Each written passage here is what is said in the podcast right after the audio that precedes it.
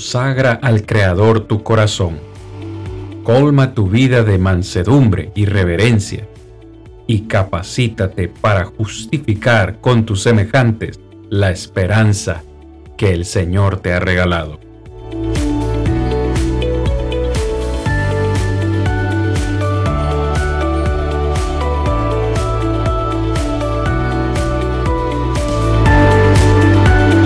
Yo soy Cristian Vargas, evangelista de Plainview Iglesia de Cristo, y este es su programa, Defendamos Juntos la Esperanza.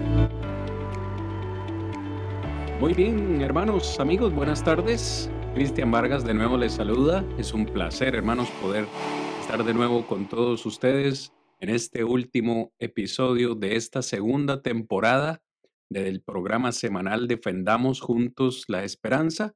Recuerde el programa donde defendemos la esperanza del cristiano, de los hijos de Dios, cada semana. Hermanos, amigos, llegamos al final de esta segunda temporada, muy animados, muy alegres de haber compartido con ustedes a lo largo de estos cuatro meses prácticamente eh, el tema del, del cielo y también del infierno. Hoy tendremos nuestro último episodio donde vamos a estar hablando acerca de un tema muy importante el cual es los propósitos del infierno. Mis hermanos, los propósitos del infierno. En esta noche queremos considerar con ustedes tres puntos principales que a nuestro criterio ejemplifican los propósitos del infierno. Hoy vamos a ver incluso que aunque el infierno, como hemos hablado, es un lugar de, de tormento, es un lugar de tristeza, de dolor, de aflicción, hoy vamos a ver en el último punto de esta noche que del todo el infierno tiene algo positivo. El infierno tiene algo positivo para todos nosotros. Así que vamos de una sola vez al primer punto. ¿Cuál será o cuál es el primer propósito del infierno? Ese será el castigo eterno. Hermano Rigo, hermano Héctor, hermano Michael, hemos hablado a lo largo de esta temporada acerca de bendiciones hablando acerca del cielo y también, vamos a decir, maldiciones que nos da el infierno. Ciertamente, a lo largo de estos temas y específicamente del infierno, hemos dicho que es un lugar de castigo, es un lugar de tormento, es un lugar de tristeza, de aflicción. Así que prácticamente esto que estamos mencionando hoy es una redundancia, es una recapitulación de lo que ya hemos dicho anteriormente.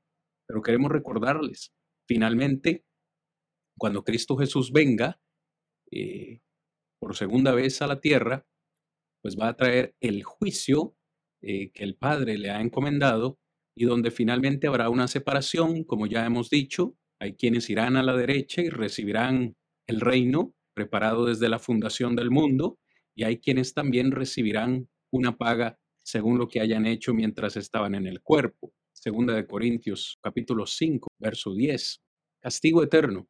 Hermano Rigo, yo creo que en casi todos los episodios hemos ido a Lucas 16. Vamos a decir la historia de, de Rico y Lázaro. Ahí encontramos mejor o más claramente ejemplificado ya esos dos destinos que cada ser humano sabe que le van a, a, corresponder. ¿Podría usted mencionarnos, hermano Rigo, su última opinión, vamos a decir, con respecto a este texto y lo que este texto nos muestra, por favor? Sí, claro, recordamos que nos habla Lucas 16, ¿verdad? En cuanto a la situación de dos personajes, bueno, Lázaro y el rico.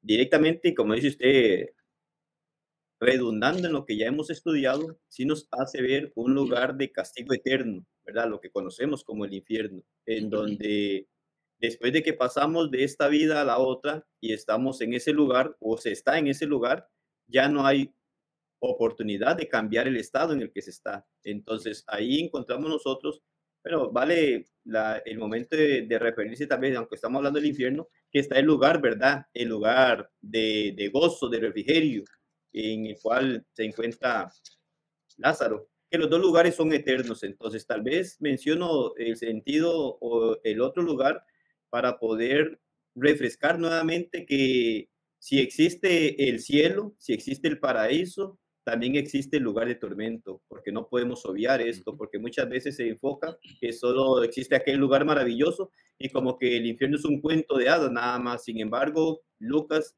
16 se ejemplifica grandemente y de manera muy clara que hay un lugar de tormento y como hemos enfatizado, tormento eterno, no tiene fin y es eso lo que podemos encontrar prácticamente en lo que Lucas nos menciona sobre estos dos personajes allí. Así es, así es, claro que sí, hemos hablado ya casi que en todos los episodios, hemos acudido a Lucas 16. Hermano Héctor, cuando yo leo Lucas 16, casi que llego a la conclusión. Quisiera saber si usted está de acuerdo conmigo y si no, pues lo, lo conversamos en este momento. Y cuando el Señor venga con su juicio, casi que el Señor nos va a decir por qué vamos a ir a ese lugar. No nos va a decir a dónde vamos. Yo creo que ya en el Hades, ya cada quien sabe a dónde va a ir. Pero cuando el Señor venga con su juicio, nos va a decir por qué vamos a ir ahí. No necesariamente hacia dónde vamos a ir, porque yo claramente puedo ver que el rico ya sabía lo que les, o sabe lo que le va a esperar. Igualmente Lázaro ya está en un lugar de reposo, sabe a dónde va a estar. El Señor lo que nos va a decir es por qué vamos a ir a ese lugar. No necesariamente nos va a informar hacia dónde vamos. No sé si me, si me di a entender, hermano Héctor, y, también su parecer en cuanto a esto. Yo creo, hermano, de que ya prácticamente en ese lugar ahí notamos las dos realidades. Por eso es que uno realmente cuando tiene la, oportunidad, o sea, mientras tiene vida, pues tiene una, una solución a, a, la condición, podríamos decir, en dónde vamos a pasar la eternidad. Porque dice Hebreos 9:27, dice que de la manera que está establecido con los hombres que mueran una sola vez y después de esto el juicio. Podríamos ver de que ahí en esa, en esa historia que cuenta Jesús, ya las son las, las dos realidades. Ya por lo menos, ya partiendo de aquí, ya sabe uno dónde va esto. Podríamos decir en qué lugar está. Porque si yo no decir el Evangelio, pues lamentablemente pues estaré en lugar de, de tormento. Pero ya, como dice usted, ya cuando el Señor venga, ya solamente se hará directamente eh, decir, como dice usted, eh, eh, ¿dónde vamos? Ya en ese momento estamos sufriendo, podríamos decir, unas pinceladas, podríamos decir, por el momento, pero ya es un tormento, ya, ya algo que no puede cambiar. Y eso es la historia que cuenta en este caso Jesús. Ya no se puede cambiar nada. Y yo no sé, mi hermano, pero yo creo que en esta, en esta historia es donde nos muestra esas dos realidades nada más. ¿Ya? Y nos presenta el lugar que no es agradable, ¿ya? No es agradable el tormento, pero sí nos muestra el lugar, la otra parte del descanso. Pero en esta noche lo que estamos enfatizando es con respecto a esa parte del tormento, que en este caso es lo que vamos a, va a pasar después, cuando sea lo que es el juicio. Y ya podríamos decir que ya está algo realizado ahí. Ya cuando la persona muere ya no puede cambiar nada. Y eso es lo que presenta en este caso el rico. Quería cambiar, pero ya no puede cambiar nada el lugar donde está. Entonces lo que nos toca ya únicamente es esperar ese momento para que nos ubique en ese lugar prácticamente lo que es aquellos que no obedecieron, no, que, que no mantuvieron su vida eh, perseverando en el Señor. Y yo creo que mi hermano, yo creo que eso es se entiende bastante con respecto a eso de lo que es el juicio del Señor. Claro que sí, así es, mi hermano. Una y otra vez en cada uno de los episodios, y especialmente en, estos episodios del infierno, hemos hecho hincapié, incluso la semana pasada el hermano Rodrigo y yo también lo hacíamos, en que incluso nosotros, los cristianos, los hijos de Dios, debemos tener mucho cuidado mucho cuidado de no caer en la peligrosa creencia de que porque ya somos miembros de la iglesia estamos exentos de ir a este lugar. Sé que hay muchas teorías, hay muchas creencias por ahí en el mundo religioso de que la salvación no se pierde y que como ya estamos en Cristo, ya somos miembros de la iglesia, pues vamos a ser salvos. Y yo creo que vamos a ser salvos, pero una vez más, la salvación siempre es condicional.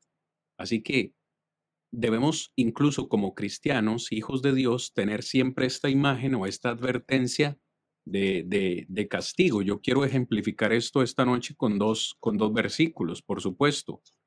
Eh, y los quiero leer.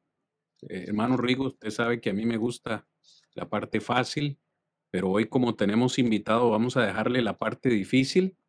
Yo voy a leer el texto, la parte fácil y la parte difícil, eh, explicarlo, hermano Michael. Voy a leer para usted, mi hermano, Hebreos capítulo 6, versículos 4 al 6, donde el escritor a los hebreos nos deja la siguiente advertencia. Recuerde que le está escribiendo a hermanos, está escribiendo a la iglesia del Señor que tenían ya tiempo de ser cristianos. Y el versículo 4 les dice, es imposible que los que una vez fueron iluminados y gustaron del don celestial y fueron hechos partícipes del Espíritu Santo, y asimismo, escuche, gustaron de la buena palabra de Dios y los poderes del siglo venidero.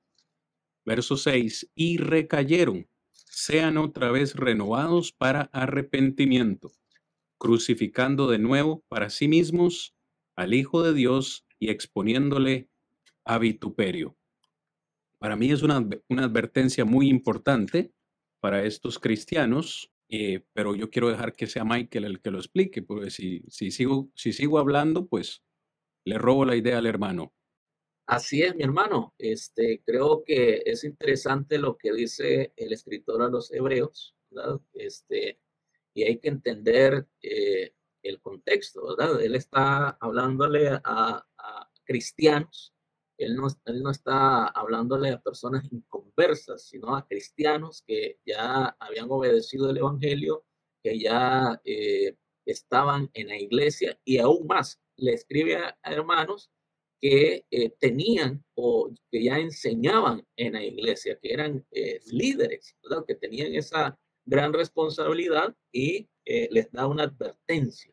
Y en esa advertencia, pues eh, viene y dice, bueno, este, es importante que comprendamos que eh, es imposible para mí, si soy cristiano, eh, el vivir una vida de pecado y el querer o el pretender llegar al cielo, pues dice el escritor, no es posible, este, porque ya, ya no hay esa, esa opción, ya, ya no hay esa, esa vuelta atrás. Mm. Eh, ya si yo eh, ando desordenadamente, pues eh, me espera ese castigo eterno. Y este, si me lo permiten, pues también es lo que dice el apóstol Pedro, ¿verdad? Allá en segunda de Pedro capítulo 2, en los últimos versículos, mm. Pedro hace una afirmación muy fuerte y dice entonces que mejor dice para estos, estos que se han desviado, hablando de los falsos maestros, mejor les hubiera, dice, eh, mejor no hubieran conocido eh, el Evangelio, mejor no, no hubieran obedecido porque este, les pasa pues lo que dice el proverbio, ¿verdad? El perro vuelve al vómito y la puerca este, al lodo. Entonces, eh, es, creo yo que, como dice también la escritura, es mayor condenación el ya ser cristiano y desviarme y pues eh, llegar a ese lugar de castigo, eh, pues es más, es más, es más terrible. Entonces, no podemos eh, pretender de que puedo hacer lo que yo quiera siendo cristiano y, no voy a tener un castigo. La Biblia no enseña eso. El hombre lo enseña, la Biblia no lo enseña. La Biblia dice que si yo peco y no me arrepiento, este, pues voy a tener una recompensa que en este caso ese, ese castigo eterno. Así es, así es. Gracias, hermano Michael, por esa excelente intervención. Yo creo que a este punto, hermanos, amigos que nos escuchan, ya nos, nos están acompañando en esta, en esta lección, la verdad debe ser dicha. Esta advertencia no es solo para inconversos, sino también para cristianos. Hay un peligro latente de recaer o desviarnos eh, una y otra vez las páginas del Nuevo Testamento nos exhortan acerca del peligro de caer en la apostasía, de desviarnos de la fe. Incluso el mismo escritor a los Hebreos en el capítulo 10, versículo 26 y 27 dice que si pecaremos voluntariamente, perdón, después de haber recibido el conocimiento de la verdad, ya no queda más sacrificio por los pecados. Verso 27, sino una horrenda expectación de juicio y de hervor de fuego que ha de devorar a los adversarios. Gloria a Dios, hoy estamos en Cristo. Oh, gloria a Dios, que gracias a su gracia, pues estamos en, eh, en la iglesia del Señor somos salvos, pero la perseverancia es clave para llegar al final. Al leer las cartas, por lo menos los hebreos, nos damos cuenta de que había una realidad. O sea, la apostasía era algo real, algo en este caso se enseña que la salvación se puede perder y ahí es donde nosotros debemos meditar, o sea, eh, con respecto a esto, porque por lo menos encontramos un texto en Romanos 11, 22 y ahí nos habla muy claro. Muchas veces nos queremos enfocar solamente que la bondad de Dios, es que Dios es amor, pero hay que ver la otra parte también. Por lo menos Romanos 11, 22 dice, mira pues la bondad y la severidad de Dios. Nos pone las dos. Ya, nos habla, nos pone los dos. Dice, mira pues la bondad y la severidad de Dios. La severidad ciertamente para con los que cayeron, dice, pero la bondad para contigo, si permanecéis en esa bondad, dice, pues de otra manera tú también serás cortado. Yo creo que ahí nos habla muy claro, hermano, y aquellos que por lo menos se quieren enfocar únicamente en la parte del amor, de la bondad de Dios, sí, Dios es amor, Dios es misericordioso. Ya, por eso no ha dejado los medios, por lo menos, por eso mandó a su hijo a morir en la cruz, él nos da la solución para poder tener una relación con nuestro Dios. Dios es amor, Dios es bondad, pero también la otra parte que la severidad de Dios. Y es ahí donde nosotros vamos a enfocar, de que somos cristianos, pero podemos caer, si caemos en algún momento, en alguna falta, no estamos perseverando, pues Dios va a hacer su, justicia, porque Dios va a aplicar su severidad también. Hermano. Gracias por mencionar esta palabra. Se la acabo de captar en, su comentario aquí al final. Justicia. Es precisamente el segundo punto que queremos considerar con nuestros hermanos esta noche. ¿Cuáles son los propósitos del infierno? En primer lugar, hemos dicho el castigo eterno. Ese es el principal propósito. El infierno fue creado para el diablo y sus ángeles, para castigarles, pero también para los desobedientes. Vimos la semana anterior. Ahora, en segundo lugar, el segundo propósito del infierno es ejecutar. En ese lugar, en el infierno, se va a ejecutar finalmente la justicia de Dios. Hermano Rigo, con regularidad las personas, me incluyo, recordamos o queremos recordar los atributos agradables. Voy a ponerlo entre comillas, porque todos son agradables, pero de nuevo, entre comillas, los atributos agradables de Dios. ¿Cuáles serían los atributos agradables de Dios? Amor, bondad, misericordia. ¿Qué más? Mansedumbre, lealtad. Pero es que Dios no solamente tiene ese tipo de atributos, ¿verdad? Por ahí alguien mencionaba acerca de la ira. Romanos capítulo 2, habla acerca de que los pecadores atesoran para sí mismo ira para el día de la ira. Dios es fuego consumidor, dice el mismo escritor a los hebreos. Pero uno de los atributos que son magníficos en la personalidad de Dios es su justicia. Yo quiero que hablemos un poquito de la justicia. Cuando, nosotros decimos que Dios es justo, hermano Rigo, ¿A qué nos estamos refiriendo? ¿Qué es la justicia de Dios o qué representa la justicia de Dios? Tal vez si nos, si nos elabora un poquito la idea, por favor. Tal vez uno de los puntos en donde no se considera muchas veces la parte en cuanto a la justicia de Dios. El ser justo y la definición de justo es dar a cada quien lo que se merece. Y ahí es cuando nosotros miramos la gran diferencia de lo que es Dios con el ser humano. Y muchas veces, ¿qué diríamos? Tal vez el no conocer o el no querer reconocer a Dios como justo. Y entonces nos inclinamos a que sea un Dios amoroso, misericordioso, benigno, bondadoso, y entonces queriendo enfocarlo como que no haber un castigo. Pero muchas personas creen y dicen que Dios no castiga a nadie. Y muchas veces digo, Puede ser cierto que Dios no castiga a nadie. Dios lo único que va a impartir es justicia. Y claramente, según de Corintios 5.10 dice que va a dar a cada uno según lo que haya hecho mientras estaba en vida, sea bueno o sea malo. Entonces, al fin y al cabo, ¿quién es el que se está castigando o quién es el que ha firmado su castigo? Es el mismo hombre. ¿Por qué? Porque Dios lo único que va a hacer es justicia y dar a cada uno lo que se merece. Entonces ahí es cuando miramos nosotros este, lo serio que es Dios, ¿verdad? En cuanto a esto, porque lastimosamente las personas quieren excusarse detrás de un gran Dios amoroso, pero no conoce a un Dios en su ira y, y más allá en su justicia, porque no sería justo, si lo miramos desde ese punto de vista, no sería justo este, que Dios me vaya a recompensar a mí habiendo hecho yo lo malo y que le vaya a dar a aquel que se ha esforzado por serle obediente y le vaya a dar lo mismo que me da a mí. No sería un Dios justo. Entonces, ahí es donde podemos nosotros mirar que justicia es dar a cada quien lo que se merece y es lo que es Dios. Entonces,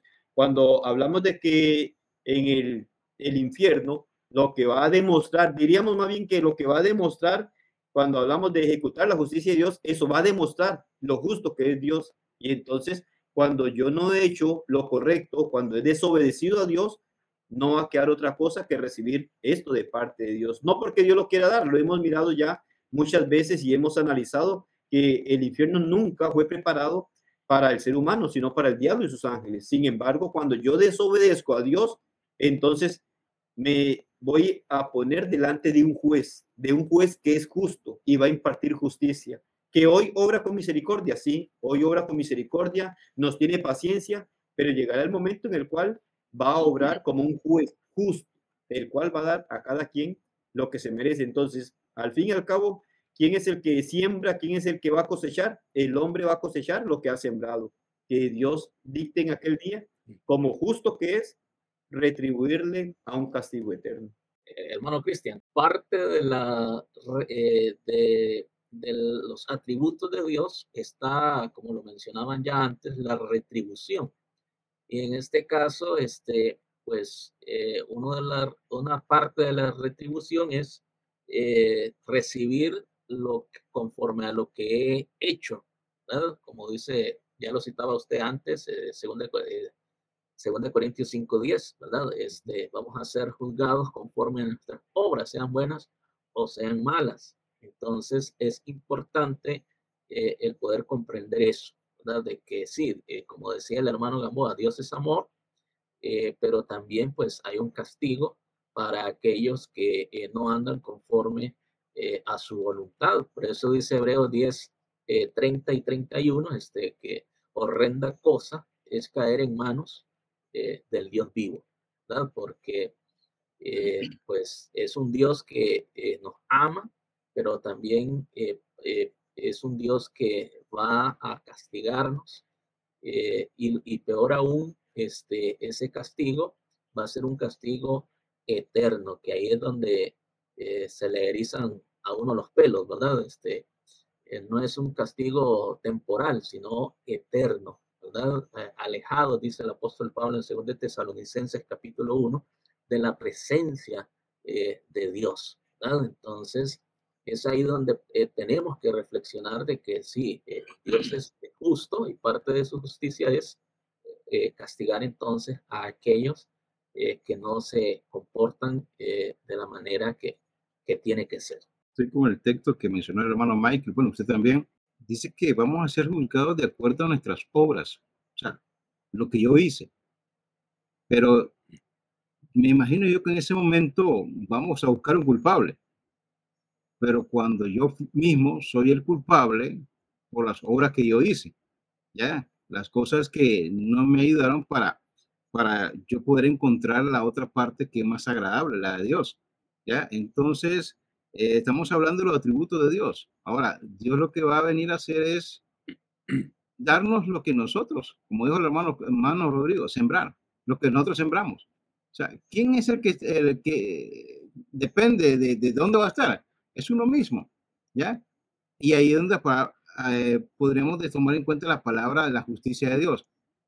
Hay muchos que dicen con respecto, es que Dios es amor. Esa es la parte en este caso se enfrasca mucho que Dios es amor y que no puede castigar.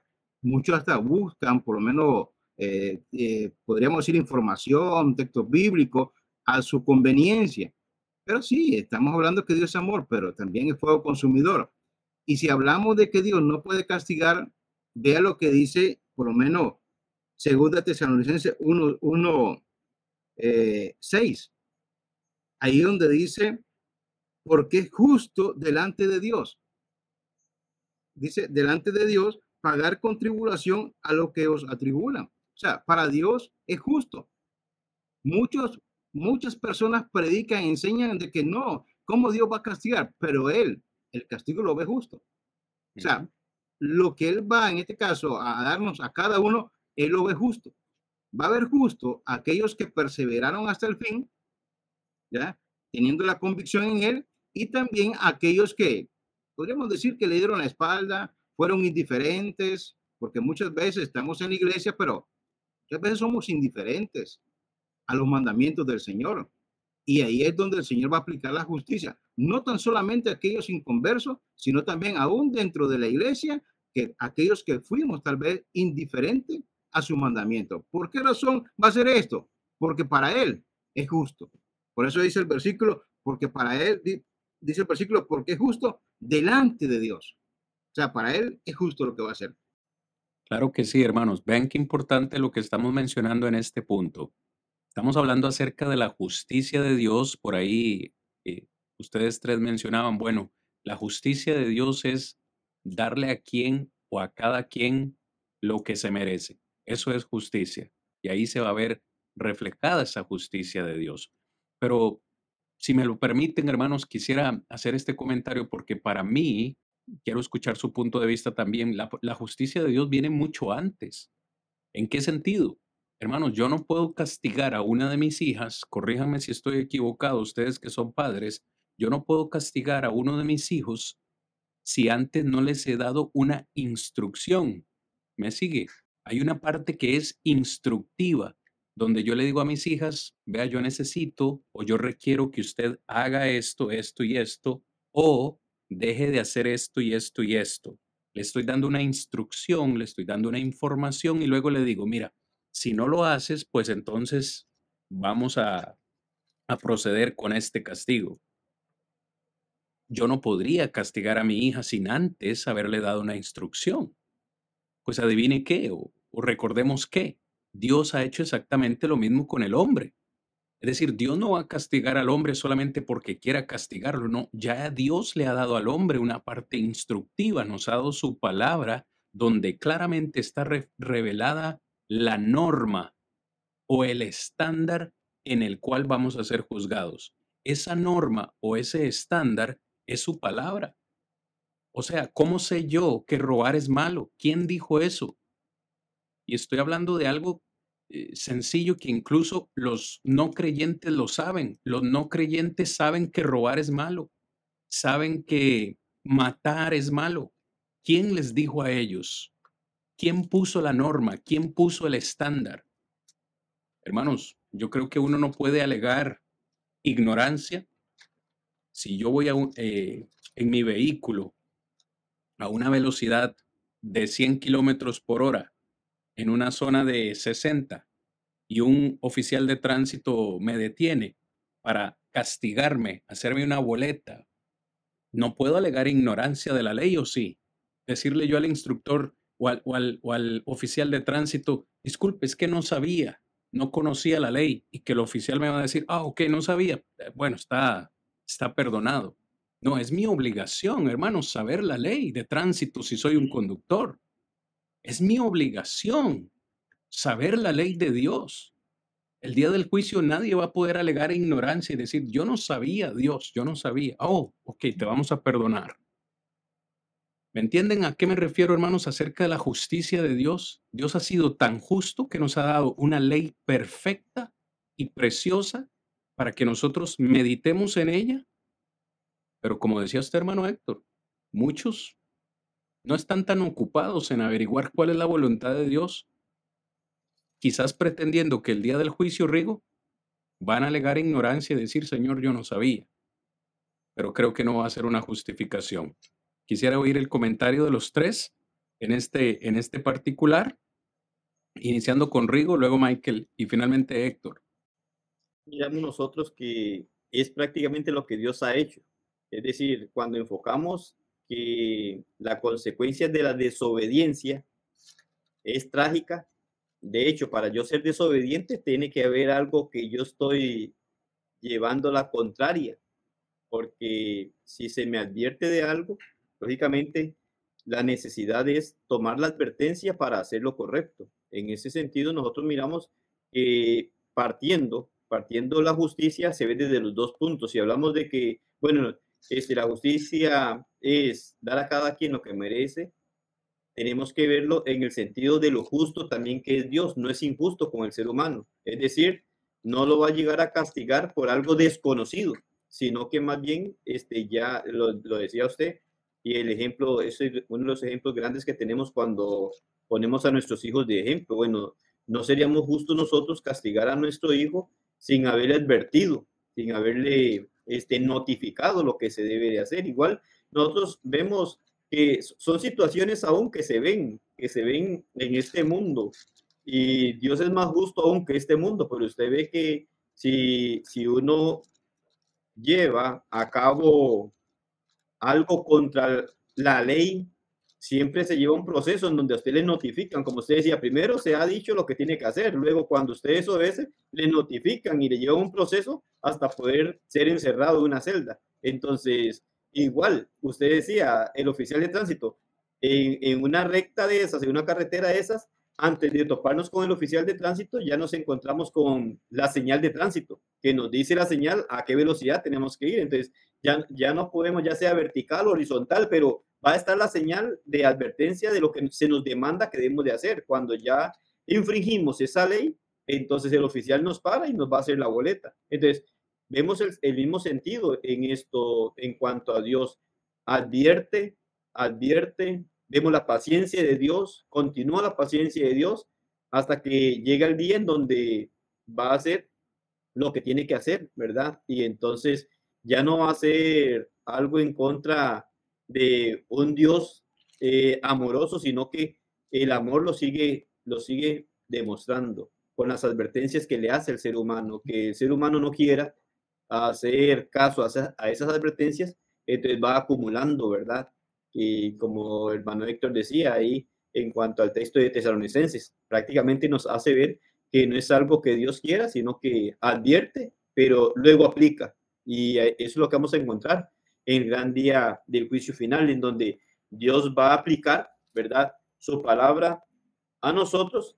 Y entonces es claro, en Juan 12, 48 dice, el que me rechace y no recibe mis palabras, tiene quien le juzgue.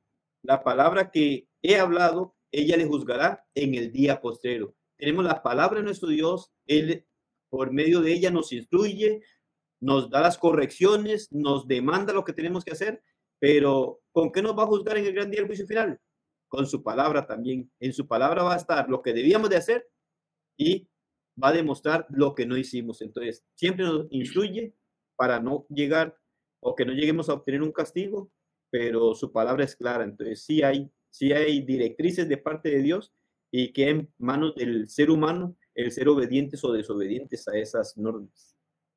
Eh, sí, es, es muy cierto lo que ustedes comentan, mis hermanos, y este, es interesante porque aparte del pasaje que, que ha leído el hermano Rodrigo, eh, eh, me viene a la memoria lo que dice Romanos capítulo 2, cuando el apóstol Pablo entonces eh, eh, le habla tanto a los que tienen, a los que tenían la ley, como aquellos que no la tenían, sino que tenían la ley de la conciencia.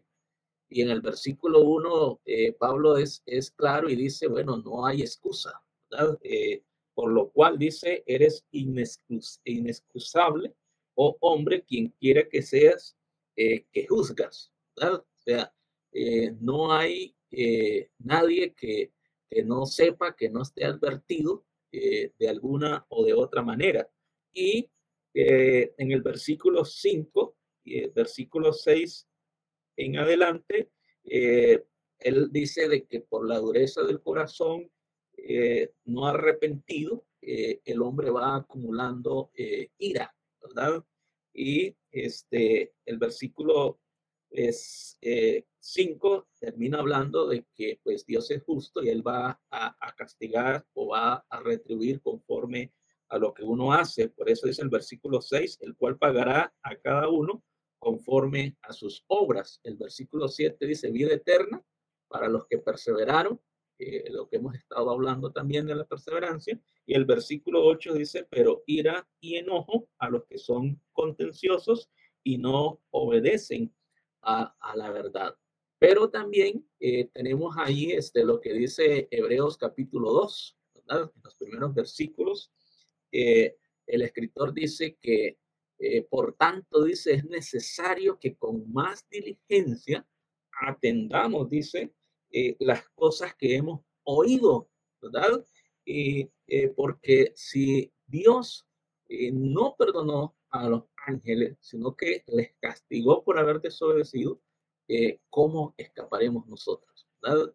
Es decir, no hay excusa, Dios lo dice, y tenemos que atender a esas palabras, porque si no, este, pues seremos castigados. Imagínense, los ángeles, que sabemos que son, eh, como dice el escritor a los hebreos, seres superiores a nosotros, eh, no escaparon del juicio de Dios, mucho menos nosotros. Quiero tomar el, ejemplo que puso usted, mi hermano, respecto a las leyes. Eh, ¿Cómo es, por lo menos, no sé, por lo menos allí donde usted vive, en su país, mi hermano? Aquí, por lo menos en Costa Rica, usted sabe también, tiene conocimiento eh, muchas veces aquí, por más que están las leyes, nosotros, los seres humanos, siempre no eh, creemos que estamos haciendo o estamos jugando de astuto, de vivo, de que, que si están las leyes, no importa. Me dicen que el cinturón, no importa, pero yo me lo quito. Cuando veo uno de tránsito, yo me lo pongo, no hay problema. Eh, si yo puedo, aquí no puedo adelantar, pero si no hay tránsito, yo lo voy a hacer. O sea, todo eso es como dicen, creyendo de que estamos haciendo lo correcto en nuestro propio juicio, pero más sin embargo hay cosas que no podemos encontrar. Por lo menos usted dice, por lo menos una multa. No podemos decir que no. Hey, nos multaron. ¿Por qué? Porque eso decimos la ley. Ahora, ¿qué pasa si adelantamos? Hey, lo que nos va a, podemos recibir es la muerte. Y es que todo lo que va aquí, mi, mi hermano, es con respecto a lo que es pecado. El pecado es infracción de la ley ya todo lo que va en contra de Dios, sabemos que tiene todo su, su retribución, todo tiene su pago. Entonces, no hay escape, por más que uno aquí pueda hacer alguna cosa, pero en ese momento, pues, usted sabe que no se va a poder hacer nada. Están las leyes, Dios por lo menos nos da lo que es la Biblia para que podamos eh, dirigirnos, qué es lo que tenemos que hacer. Dice que, bueno, ahorita por lo menos nadie puede tener excusa porque todo lo invisible se hace visible en este caso para que nosotros podamos entender de que sí existe un Dios y ese creador pues es un es un ser también que nos va a dar su justicia y va a aplicar su, su justicia como estamos hablando en estos momentos. Así es, mis hermanos. Mis hermanos, quiero terminar o que terminemos este segundo punto. Hemos dicho que el infierno es el lugar donde finalmente Dios va a ejecutar su justicia. Y digo finalmente porque Dios ha manifestado su justicia de muchas formas mientras estamos en esta tierra. Romanos capítulo 3, versículo 10 dice que no hay justo ni aún uno. Es decir, Dios es justo, nosotros no somos justos. Romanos 3:23 dice que por cuanto todos hemos pecado, estamos destituidos de la gloria de Dios. Pero el capítulo 3 de Romanos no termina ahí, sino que versículos 24 al 26 nos dice que Dios una vez más manifiesta su justicia, su amor para con los hombres, enviando a su Hijo Jesucristo, y que en su Hijo Jesucristo nosotros somos justificados. Leo el versículo 24, siendo justificados gratuitamente por su gracia mediante la redención que es en Cristo Jesús a quien Dios puso como propiciación por medio de la fe en su sangre para manifestar su justicia, dice, a causa de haber pasado por alto en su paciencia los pecados pasados. Verso 26 dice, con la mira de manifestar en este tiempo su justicia, a fin de que Él sea el justo, el que justifica al que es de la fe en Jesús. Es decir, hermanos, para decirlo de manera sencilla, nosotros no podíamos ser justos delante de los ojos de Dios, pero Dios manifiesta su justicia para con nosotros, nos da a su Hijo Jesucristo.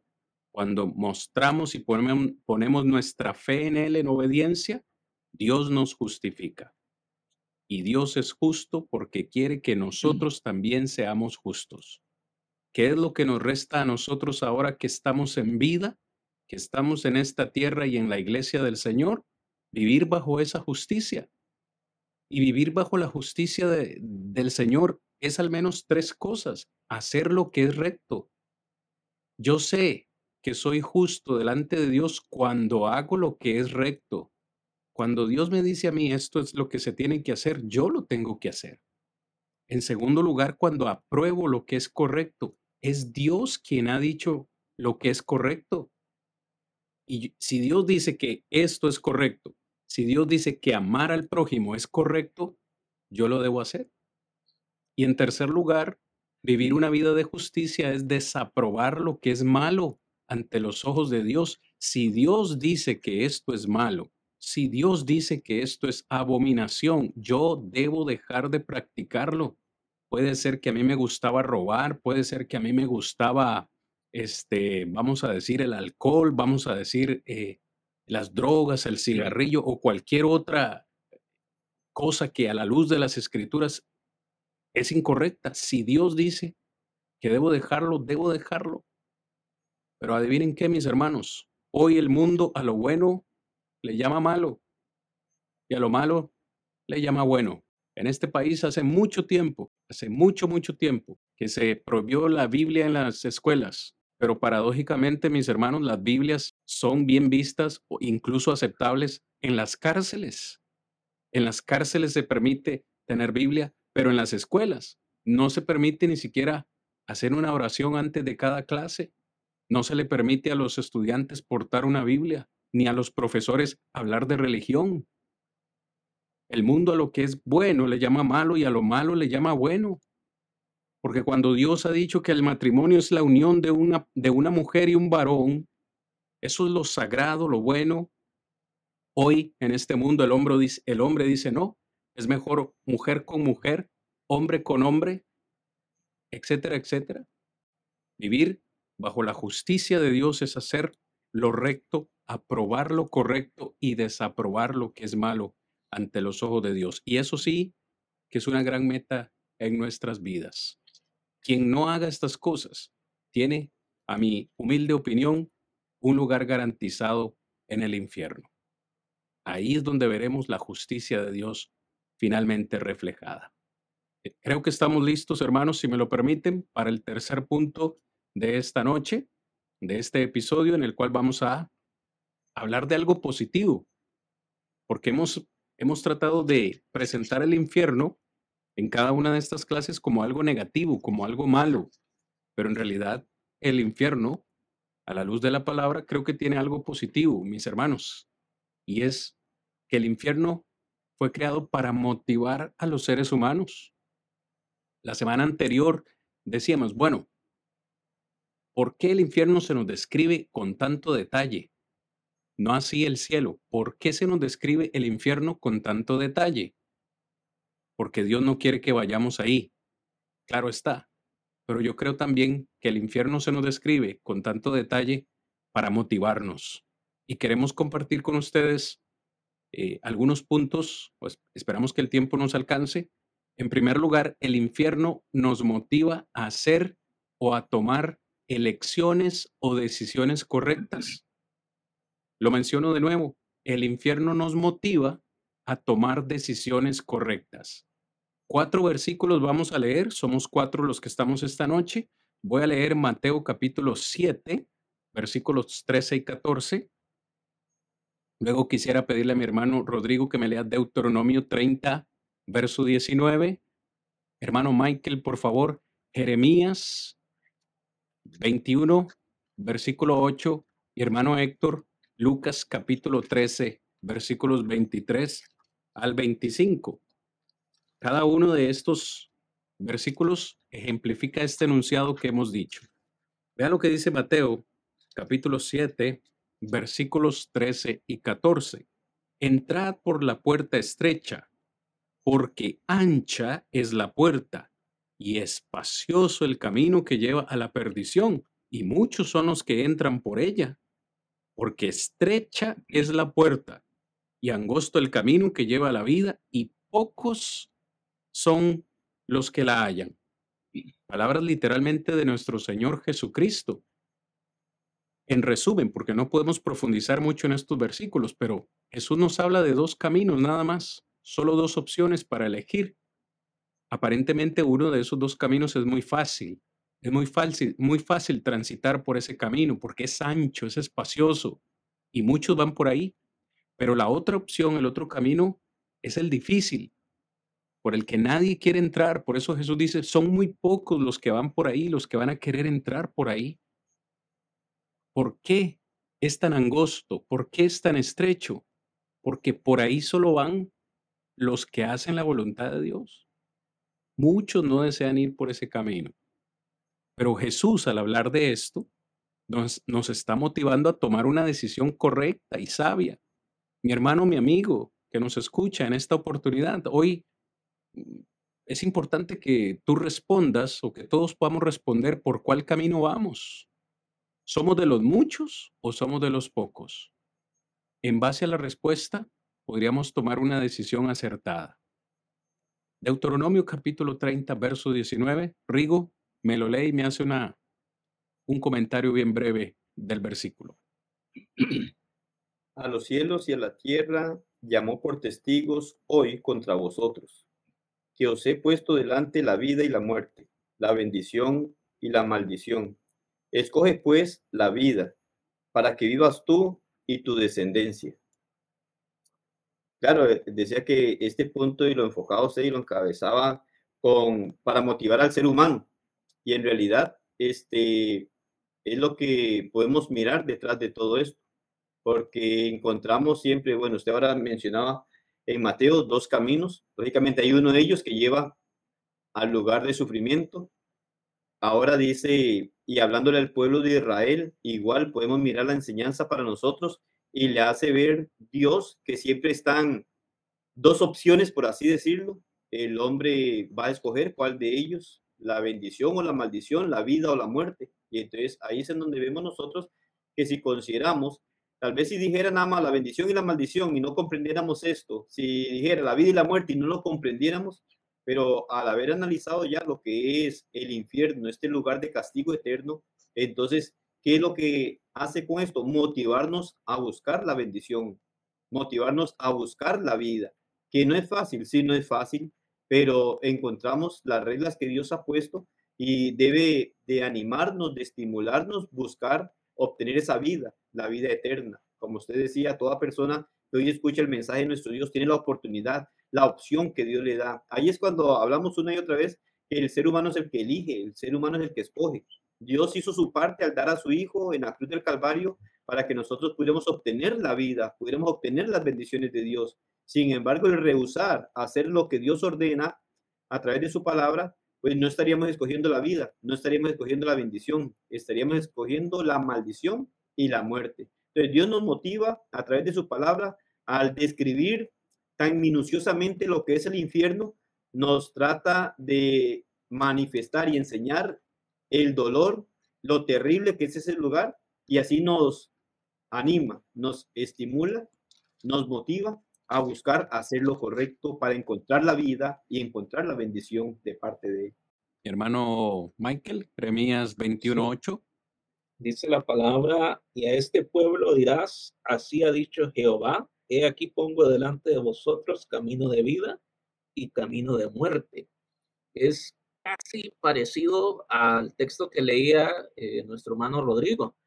Eh, nuevamente, eh, Dios pone a decidir al pueblo de Israel qué, querían elegir, camino de vida o camino de muerte. Es decir, ya el juicio sobre Israel estaba ya hecho, ya es, Dios había decidido castigar a Israel por su desobediencia y pues Dios les dice, tienen que escoger si se quedan en, aquí eh, pues van a morir, pero si eh, se van a Babilonia, ¿verdad? Pues van a, vivir, aunque pues como esclavos, pero eh, van a vivir. Entonces, la aplicación que podemos hacer acá es que Dios pone dos caminos, el cielo o el infierno, pero somos nosotros los que escogemos entonces a dónde queremos pasar la eternidad. Si queremos estar en el cielo, donde está Dios,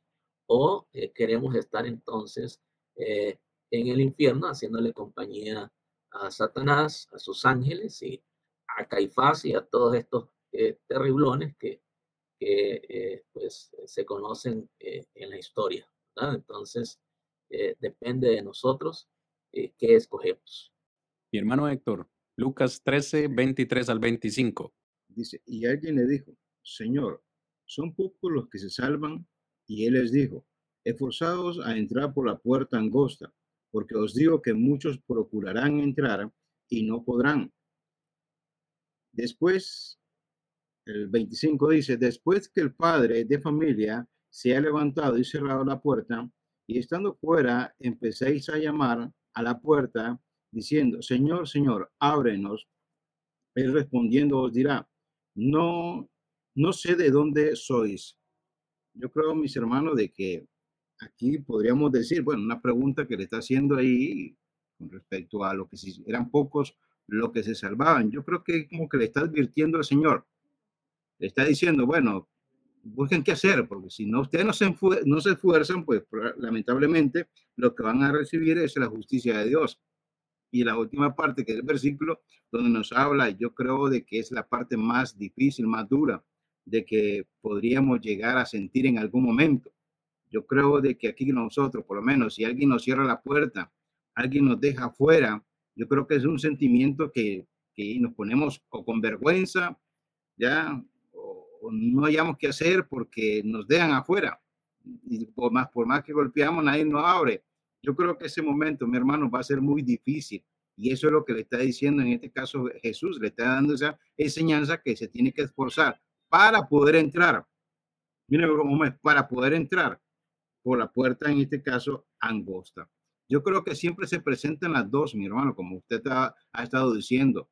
Dos eh, lugares, por lo menos estamos hablando dos caminos, el angosto, el ancho, la puerta todos van relacionados con todo lo que venimos hablando. Y algo que mi hermano, yo creo que hemos venido haciendo durante todas estas transmisiones es, hemos hablado de esas dos realidades. Yo creo, mi hermano Cristian, no sé usted, pero cada vez, por lo menos cuando uno va a ir a un lugar, ya a conocer, usted va a preguntar realmente qué es lo que puede encontrar en ese lugar, que se lo puedan describir, ¿verdad? Para en este caso, para ver si, si les gusta, está bien, si no, pues mejor va al otro lado, lo que le presentan mejor las cosas. Yo creo que en este caso, nuestro Señor Jesucristo presentó, en este caso, la parte mala para que nosotros analicemos que eso no nos conviene porque ese es un lugar terrible. Entonces, la otra parte, en este caso, sí, cuesta, por eso que dice que es angosta, pero es ahí donde uno es el que puede disfrutar de la parte, en este caso, de las promesas de nuestro Dios. Yo creo ahí, mi hermano Cristian, no sé si usted puede eh, dar un comentario con respecto a eso, porque yo creo que nosotros nos gustan las cosas buenas. Y yo creo que si hemos hablado de la parte, en este caso, cómo es el infierno, yo creo que si aquella persona o todos los que nos están escuchando no hacen un alto, no reflexionan en tener que llevar su vida bien, agradable delante de Dios, y si se descuidan, pero saben de que en este caso hay un lugar terrible que es lo que hemos venido describiendo nosotros. Claro que sí, claro que sí, hermano Héctor. De hecho, cuando hablábamos, y comentábamos acerca del tema que íbamos a considerar esta segunda temporada, pensábamos en un tema que fuese de, de suma importancia para los oyentes, no solo para los hermanos en la fe, sino para todos los oyentes. Hablar del cielo es algo que motiva en gran manera. A todos nos motiva hablar del cielo y queremos ir allá, pero es que hablar del infierno también nos motiva o nos debe motivar. Nos debe motivar en un sentido de no querer estar ahí. A mí me motiva hablar de este tema porque me doy cuenta de lo que podría llegar a padecer, de lo que podría llegar a sufrir y me motiva, como estamos hablando hoy, hermano Héctor, a, a tomar elecciones correctas, de que el Señor pone delante de mí dos caminos, uno de vida y uno de muerte. Como bien decía Rigo hace un momento, la verdad es que el Señor no castiga a nadie. Cada quien va a ir a donde ya está decidiendo en esta vida que quiere estar. Es decir, en esta vida yo decido a dónde quiero pasar la eternidad. Yo no puedo pretender estar con Dios en la eternidad si esta vida yo decidí vivir sin Él, vivir eh, una vida dándole la espalda continuamente. Así que este tema de motivación, hablar del infierno nos motiva. Como hemos dicho, nos motiva a hacer elecciones correctas. Pero también, mis hermanos, porque el tiempito se nos va acabando, el infierno nos motiva a vivir una vida de santidad. Este es un tema muy profundo que yo quisiera realmente tener más tiempo para, para hablar de él, pero es profundo y es muy importante en la vida de todos los seres humanos, pero también en especial de los hijos de Dios. La palabra es clara eh, en decirnos que el infierno nos motiva a una vida de santidad. Par de versículos eh, y los comentamos eh, rápidamente. Mateo capítulo 16, versículo 26. Voy a leer desde el 24. Entonces Jesús dijo a sus discípulos, si alguno quiere venir en pos de mí, niéguese a sí mismo y tome su cruz y sígame. Porque todo el que quiere salvar su vida la perderá, y todo el que pierda su vida por causa de mí la hallará. Porque ¿qué aprovechará el hombre si ganare todo el mundo y perdiere su alma? ¿O qué recompensa dará el hombre por su alma? Si alguno de ustedes quisiera leerme Marcos capítulo 8, versículo 36, por favor. Quizás hermano Rigo. Luego le, le, pediría al hermano este, Michael, por favor. Lucas capítulo 9, verso 25. Y finalmente, hermano Héctor, Romanos 6, 22. Lo leemos de corrido y luego comentamos un poco este particular. Porque ¿qué aprovechará el hombre si ganare todo el mundo y perdiere su alma? Amén. Lucas 9:25. Dice, eh, bueno, es el, es el mismo, ¿verdad? Pues, ¿qué aprovecha al hombre si gana todo el mundo y se destruye o se pierde a sí mismo? Correcto. Muy bien, gracias, hermano Héctor. Romanos 6:22. Más ahora que habéis, más ahora que habéis sido iluminados, libertados, dice, del pecado y hechos siervos de Dios, tenéis por vuestro fruto la santificación y como fin la vida eterna. Amén. Porque he querido leer todos estos versículos así de corrido y algunos de ellos están repetidos porque la advertencia es prácticamente la misma. Hermanos, seamos sinceros, seamos honestos. Muchos de nosotros quizás en el pasado o incluso en el presente puede ser que estemos viviendo una vida en el cual queremos ganar muchas cosas en este mundo. Es decir, me cuesta trabajo creer que no hay alguien que se esfuerce por tener un mejor trabajo, por tener una mejor casa, por tener una mejor profesión. Yo he visto hermanos muy preocupados porque sus hijos vayan a la universidad, para que estudien, para que tengan una carrera, para que tengan un buen salario. Y veo muchas metas, muchas metas terrenales que, hago paréntesis, no son malas, ni estoy en contra de ellas. Pero Jesús nos dice, ¿de qué le sirve al hombre ganar todo en esta tierra si pierde su alma? Es decir, hay poca preocupación por invertirle a nuestra alma, por salvar nuestra alma, por ocuparnos de de cómo está nuestra alma. Y ocuparnos de nuestra alma, hermanos, es ocuparnos de la salvación. El texto que leía nuestro hermano Héctor, según yo entiendo, eh, la vida eterna en el cielo viene únicamente después de una vida entera de santificación. Aquellos que habían obedecido la forma de doctrina fueron libertados de la esclavitud que tenían y, y Pablo les dice, ahora que ustedes están en esta condición, lo que les espera por delante es una vida de santificación para que después tengan como recompensa la vida eterna. Sin santidad, nadie verá a Dios. ¿Qué pueden decirme, hermanos, de esto? De verdad que es profundo. Hablar de santidad es un tema profundo, lo sé, pero el infierno nos, motiva a vivir una vida de santidad. Rigo. Sí, en realidad, este, pero como dice usted, mucho se podría decir, pero sí, sí miramos nosotros la problemática que se da muchas veces y el hombre busca popularidad, el ser agradable a las personas, el ser recibido por las personas, el tener buena amistad con las personas, hablando en el sentido material. Aquí son las dos cosas que se dividen. buscar aquellas cosas que este mundo ofrece, que encontramos en este mundo, y la santidad, la santificación, es apartarnos de todo aquello que nos lleva a desobedecer lo que Dios dice.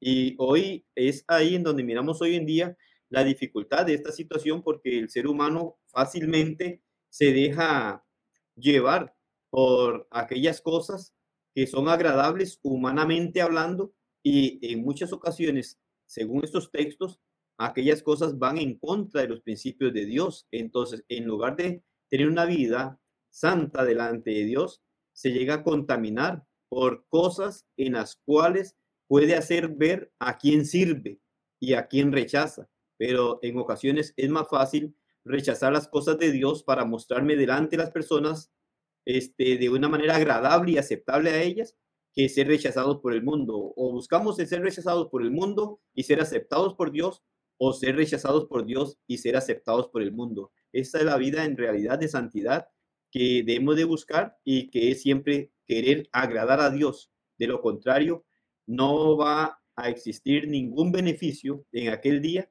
porque como dice el texto, podemos ganar todo el mundo con nuestra popularidad, por aceptarlos como son, que nos acepten y hacemos lo que ellos quieran. Pero ¿qué garantía nos da eso para el gran día del juicio final? Ninguna garantía. Entonces hay una gran necesidad de llevar una vida santa delante de Dios, así este, nos tengan separados, apartados, nos vean mal, pero quien interesa en realidad que nos vea de una manera aprobada es Dios y no aquellas cosas o aquellas personas en este mundo pasajero que tarde o temprano va a llegar a pasar y vamos a tener que estar delante de nuestro Señor.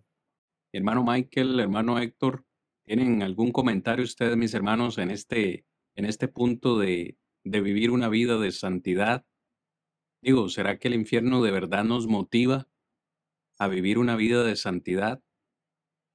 Porque, bueno, no solo el infierno, Imagínense lo que dice Pedro en su primera carta, capítulo 1.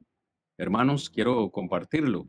Dice verso 17, primera de Pedro 1, 17, y si invocáis por Padre aquel que sin acepción de personas juzga según la obra de cada uno, conducíos, es decir, vivan, conducíos en temor todo el tiempo de vuestra peregrinación. Debemos vivir con temor todo el tiempo que vivamos en esta tierra. Verso 18, sabiendo que fuisteis rescatados de vuestra vana manera de vivir, la cual recibisteis de vuestros padres. Otra motivación para vivir en santidad es recordar que fuimos limpiados, que fuimos rescatados de esa manera vana de vivir que teníamos antes. Es decir, cada vez que yo me vea tentado a pecar, porque lo hablábamos la semana pasada, Rigo, cada vez que me vea tentado a pecar, si nosotros recordáramos el precio que se pagó por nuestra libertad, si cada vez que fuésemos tentados a pecar, recordáramos el destino eterno de castigo que nos espera, yo creo que pecaríamos menos, porque el pecado siempre va a ser una opción. El diablo no nos puede obligar a pecar. Puede tentarnos todo lo que quiera, pero no nos obliga a pecar. Y santidad es precisamente eso, negarnos a las tentaciones que el diablo nos pone en el camino, apartarnos cada día más de ellas. Un hermano solía decir, cuando estábamos sin Cristo, nosotros corríamos detrás del pecado. Ahora que estamos en Cristo, es el pecado que anda detrás de nosotros y nosotros se supone que andamos huyendo. Eso es una vida de santidad. Michael. Sí, hermano, es, interesante lo que eh, mencionan. y lo que dice la escritura, ¿verdad? Este, creo que, como dice ahí el, el, punto que estamos tratando, eh, el, el, saber cómo eh, es el infierno eh, es motivo para que yo me aleje de, llegar a ese lugar. Porque no es un lugar bonito, no es un lugar bello, aunque muchos lo toman como que va a ser algo insignificante, eh, la escritura dice todo lo contrario, es un lugar de tormento, dice que el rico, dice, estaba atormentado, estaba en una situación eh, difícil, sufriendo, a tal punto de pedirle a Abraham que, que mandara a Lázaro a mojar su, su dedo para que lo refrescara. Entonces, eh, eso tiene que ser suficiente motivo para decir, bueno, yo no quiero ir a, a ese lugar, ¿verdad? Porque es un lugar donde se va a sufrir, es un lugar donde va a, a, a, a ser, voy a ser castigado por la eternidad. Entonces, eh, debemos eh, motivarnos a vivir en santidad, como dice Pedro también. Eh, Dios dijo, sed santos porque yo soy santo. Entonces, realmente, en vez de acercarme a ese lugar, tengo que alejarme de ese lugar para no, no iré.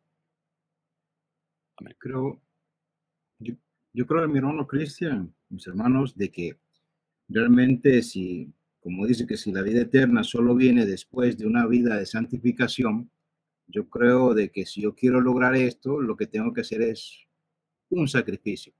Yo creo que eso es lo que más duele muchas veces, cuando a uno le dicen, es que usted tiene que trabajar hoy, pero es que ahí donde ponemos, y, qué es lo que pesa más?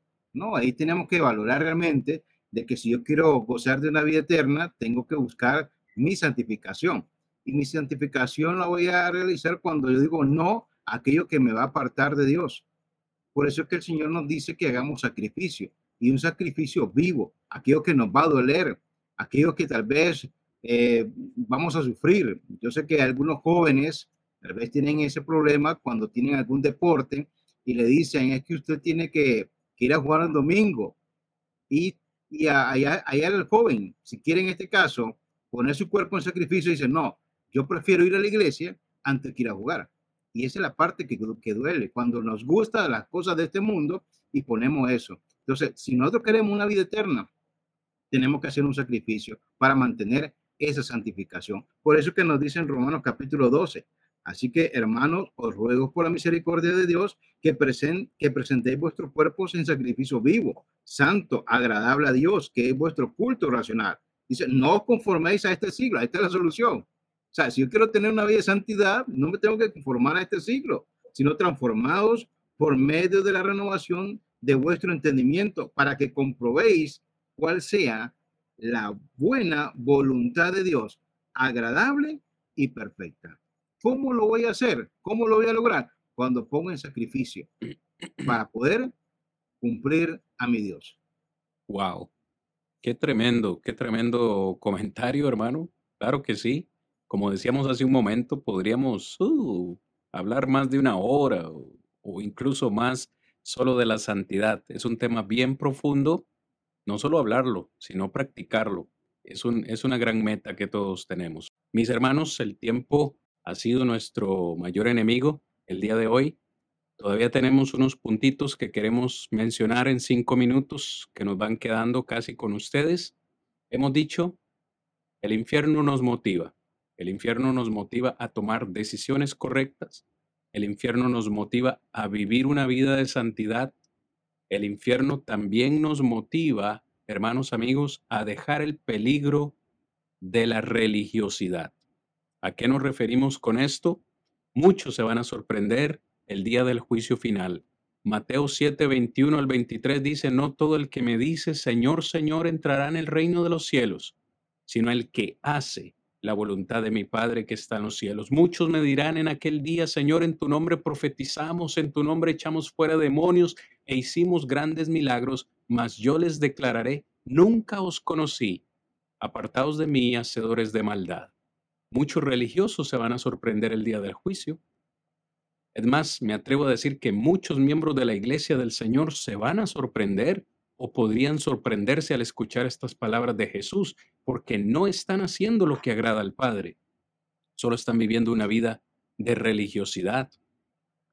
Hay caminos que le parecen al hombre derechos, dice Proverbios 14, verso 12, hay caminos que al hombre le parecen derechos, pero su camino o su fin, perdón, es un fin de muerte. Hay quienes conocieron al Señor, pero el Señor no los conocía a ellos. Wow, hermanos, esto duele escucharlo, pero es lo que dice la palabra del Señor. Hoy le pregunto a usted que nos escucha, ¿está usted agradando al Señor haciendo la voluntad del Padre? ¿O simplemente está usted viviendo una vida de religiosidad?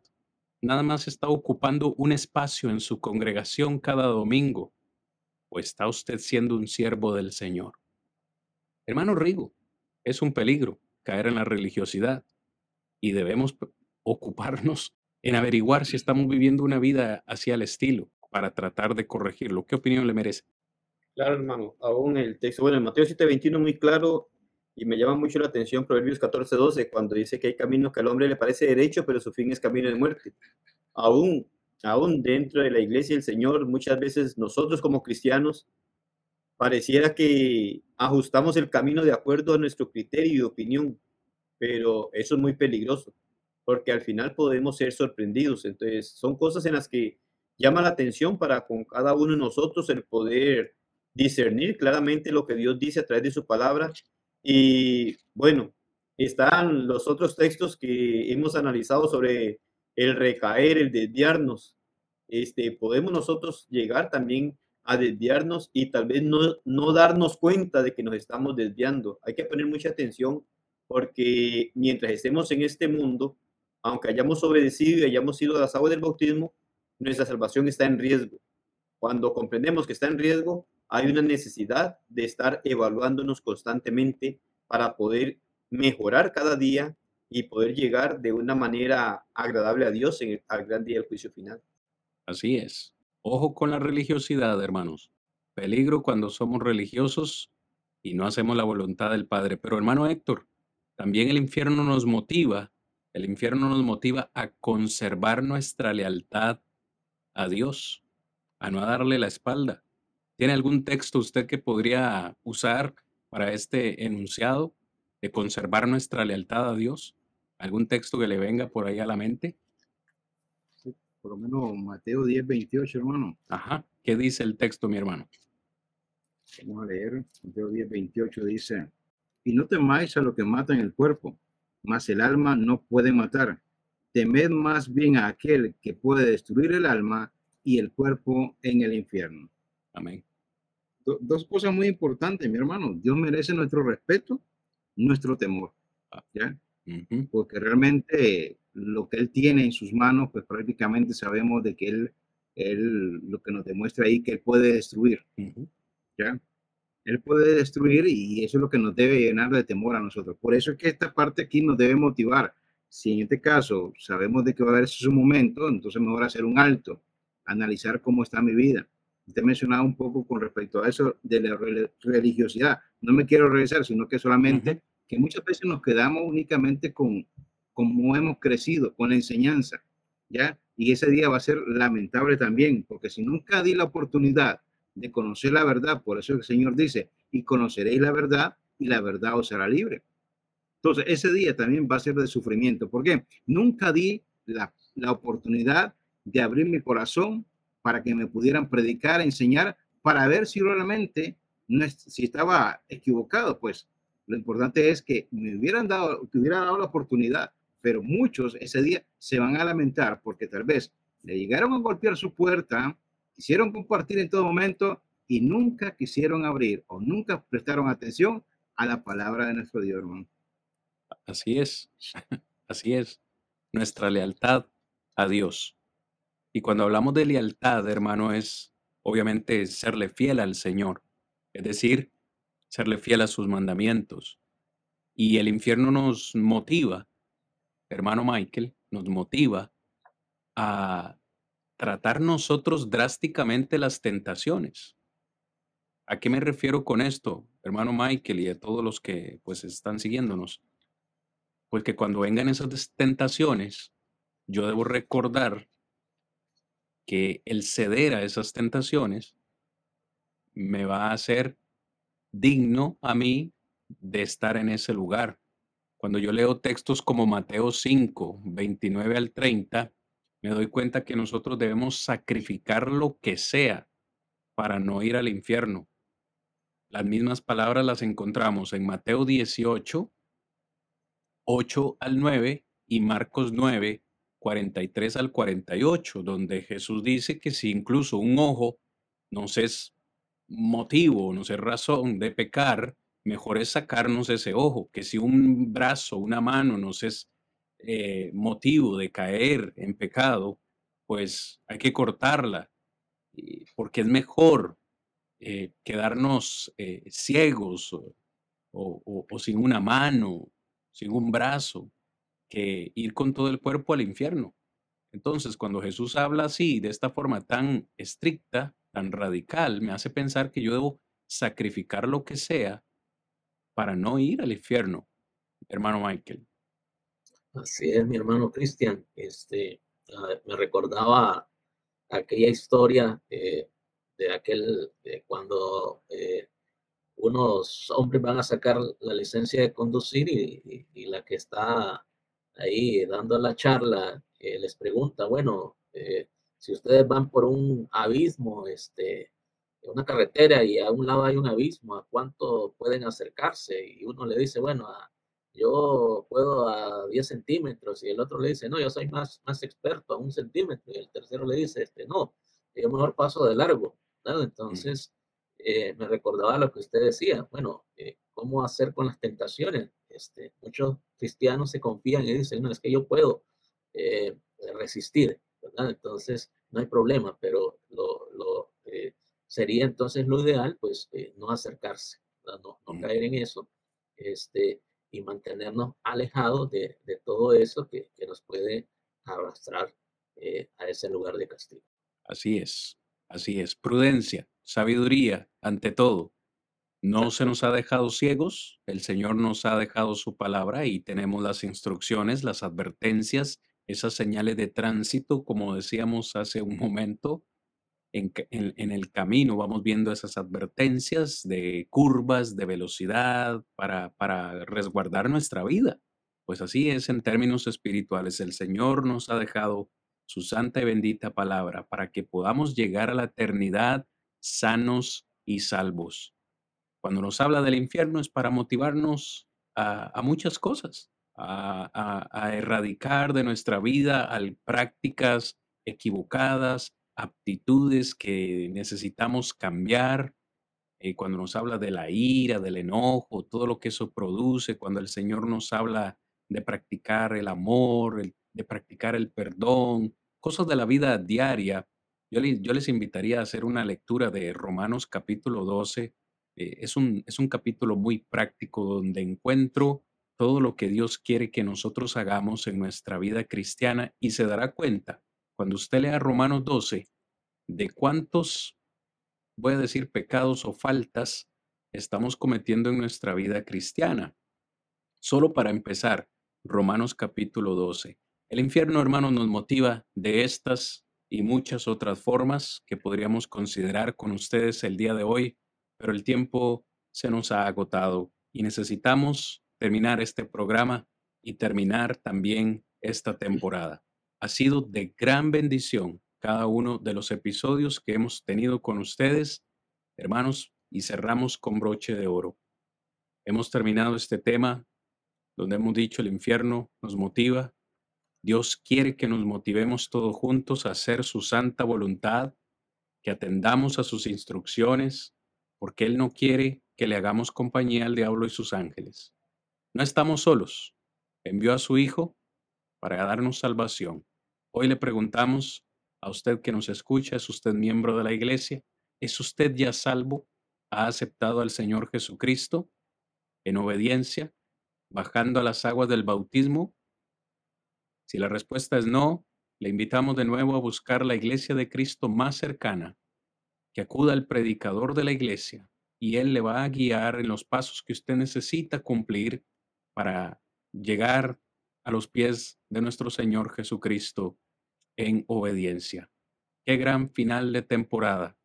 Sin más, de parte mía, quiero dejar a mis hermanos Rodri, eh, Michael y Héctor que puedan eh, expresarles unas palabras de agradecimiento y de despedida también para ir cerrando esta noche. Rodri. Sí, ha sido de mucha bendición estos cuatro meses. Esperamos y confiamos en Dios que también haya sido de mucha bendición para ustedes. Nuestro gran propósito es poder dar a conocer la voluntad de nuestro Dios, poder conocer también que hay una esperanza que Dios quiere darle a cada uno de nosotros y podemos obtenerla por medio de la obediencia a su palabra. Esperamos que Dios nos permita una tercera temporada y poder estar con ustedes nuevamente. Estamos, como dijo el hermano claramente, este, para servirles. Si usted no es miembro de la iglesia del Señor, puede buscar en su localidad y ahí encontrará una iglesia de Cristo y un predicador que le instruirá en lo que debe de hacer. Gracias en realidad y de todo corazón por haber estado con nosotros todos estos episodios y esperamos Dios primero poder encontrarnos a través de este medio también en la tercera temporada y también que nos pueda acompañar del jueves a lunes, si Dios nos permite, en exposición de la palabra de Dios, en donde vamos a tratar también de demostrar a la luz de la palabra lo que Dios quiere para usted y así poder prepararnos para ese gran día del juicio final. Agradecer eh, primeramente a Dios por la oportunidad que eh, me ha dado de poder compartir con ustedes y agradecerles nuevamente, ¿verdad?, por la invitación que hicieron para, esta, para este último episodio. Fue de gran bendición para este eh, servidor poder compartir un poco de, las, de las Sagradas Escrituras y pues bendiciones para cada uno de ustedes, para el programa que tienen y que el Señor pues lo siga usando a cada uno de ustedes para eh, eh, su servicio y, poder entonces eh, dar fe de esa esperanza, de, defender esa esperanza que hay en cada uno de nosotros. Así que pues muchísimas gracias y que Dios me los bendiga a ustedes y a los hermanos que nos han estado acompañando. Estamos muy agradecidos con Dios primeramente, con todos ustedes, por yo creo que cada uno de nosotros hemos disfrutado de este programa. Así es que yo creo que ha sido de bendición, yo creo que siempre es necesario estar buscando la edificación y yo creo que todos estos lunes lo hemos aprovechado, hemos tomado a bien dar este tiempito. Yo creo que todos nuestros hermanos que siempre están conectados, pues es de bendición también. Así es que espero en Dios que cada uno de nosotros nos preocupemos cada día por nuestra vida espiritual. Ya hemos hablado de esas realidades y lo importante es que tomemos y que seamos hacedores de la palabra, que tratemos de llevar nuestra vida cristiana a como Dios manda, ya que seamos leales a Él, que busquemos cómo consagrarnos cada día para que podamos obtener ese gran galardón. Que Dios me lo bendiga a todos. Que la paz de Dios gobierne siempre sus corazones. Señor, contaré todas tus maravillas, todas tus maravillas te alabaré, Señor. Me alegraré en ti y me regocijaré, y me regocijaré, te alabaré, Señor. Cantaré a tu nombre, oh Altísimo, oh Altísimo te alabaré Señor, te alabaré Señor, te alabaré Señor.